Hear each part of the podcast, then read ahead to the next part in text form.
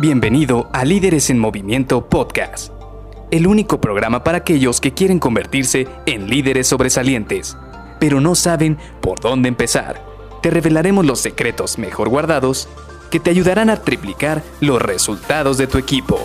Con ustedes, su anfitrión, mentor en temas de liderazgo, CEO de Líderes en Movimiento y dueño de más de 200 coches a escala aún en su empaque original, Luis García.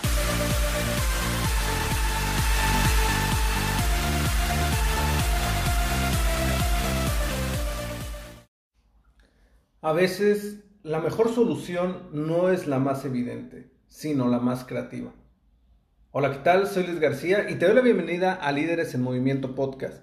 Hoy quisiera que cerráramos este set de habilidades que deberías tener sí o sí si eres un líder o si quieres convertirte en un líder.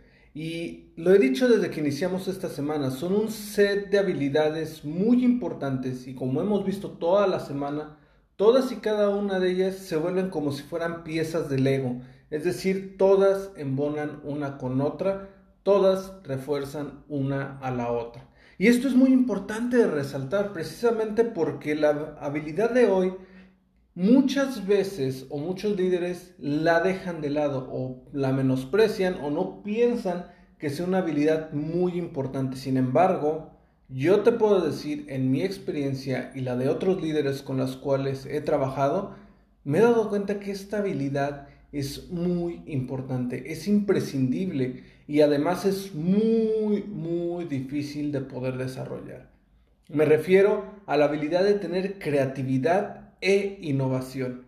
Y yo las junto a estas dos actividades o estas dos habilidades, yo las junto porque se complementan una con la otra para formar esta habilidad que te permite mejorar los resultados de tu equipo. Primero, hablemos de la parte de la creatividad. ¿Por qué? Porque estoy seguro que estás bombardeado de esta, de esta palabra por todos lados. Ya sea en el trabajo, en la vida, con tus amigos, con todo el mundo. Todo el mundo habla de la creatividad. Que hay que ser creativos para sacar una solución nueva, que hay que ser creativos para innovar en el mercado, que hay que ser creativos para crear una nueva cosa o incluso ser creativos para saber qué camino es el que tienes que tomar de tu casa al trabajo y viceversa.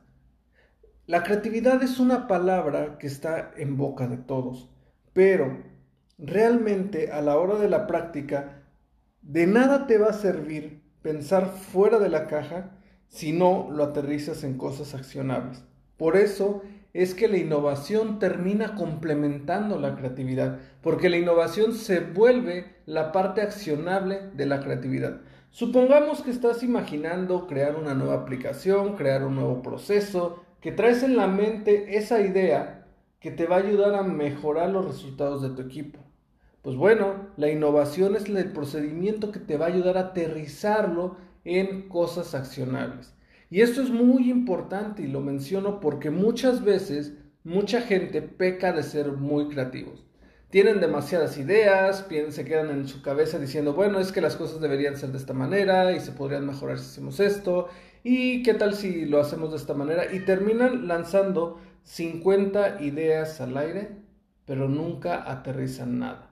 Por eso la innovación termina volviéndose un punto crítico, un punto que te va a complementar en todo esto, porque la innovación te va a permitir aterrizarlo en un paso a paso para que estas ideas y esta manera de resolver las nuevas situaciones que te presenten o mejorar tus procesos se vuelva un manual de operación.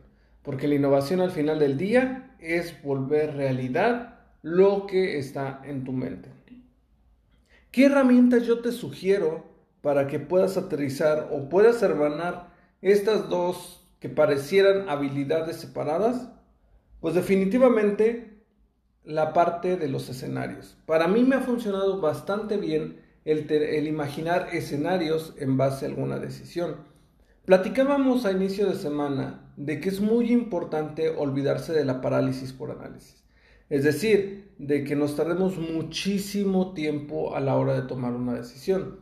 Pues bueno, si eso lo traslapamos o lo traemos aquí junto con estas herramientas de creatividad e innovación, Pues entonces, ¿qué pasaría si yo tomo esta decisión? Y empiezas a desglosar este, esta decisión en varios escenarios. Por ejemplo, escenario A, me voy a ahorrar costo, escenario B, me voy a ahorrar calidad, escenario C, me voy a ahorrar tiempo. Entonces, una vez ya que tienes estos tres escenarios, puedes imaginar las implicaciones. Y una vez que tienes las implicaciones visualizadas, puedes crear un plan de reacción. Y este plan de reacción va a estar basado en precisamente lo que tú estás pensando que va a ocurrir en base a tomar una decisión, generar una actividad o realizar un cambio en tus procesos.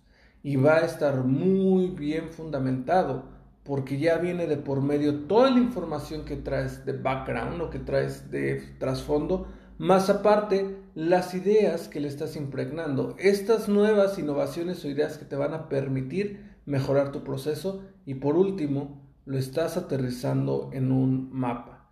Y este mapa, desglosado por escenarios, se vuelve una herramienta para que tu decisión se vuelva creativa y a la vez de una manera accionable.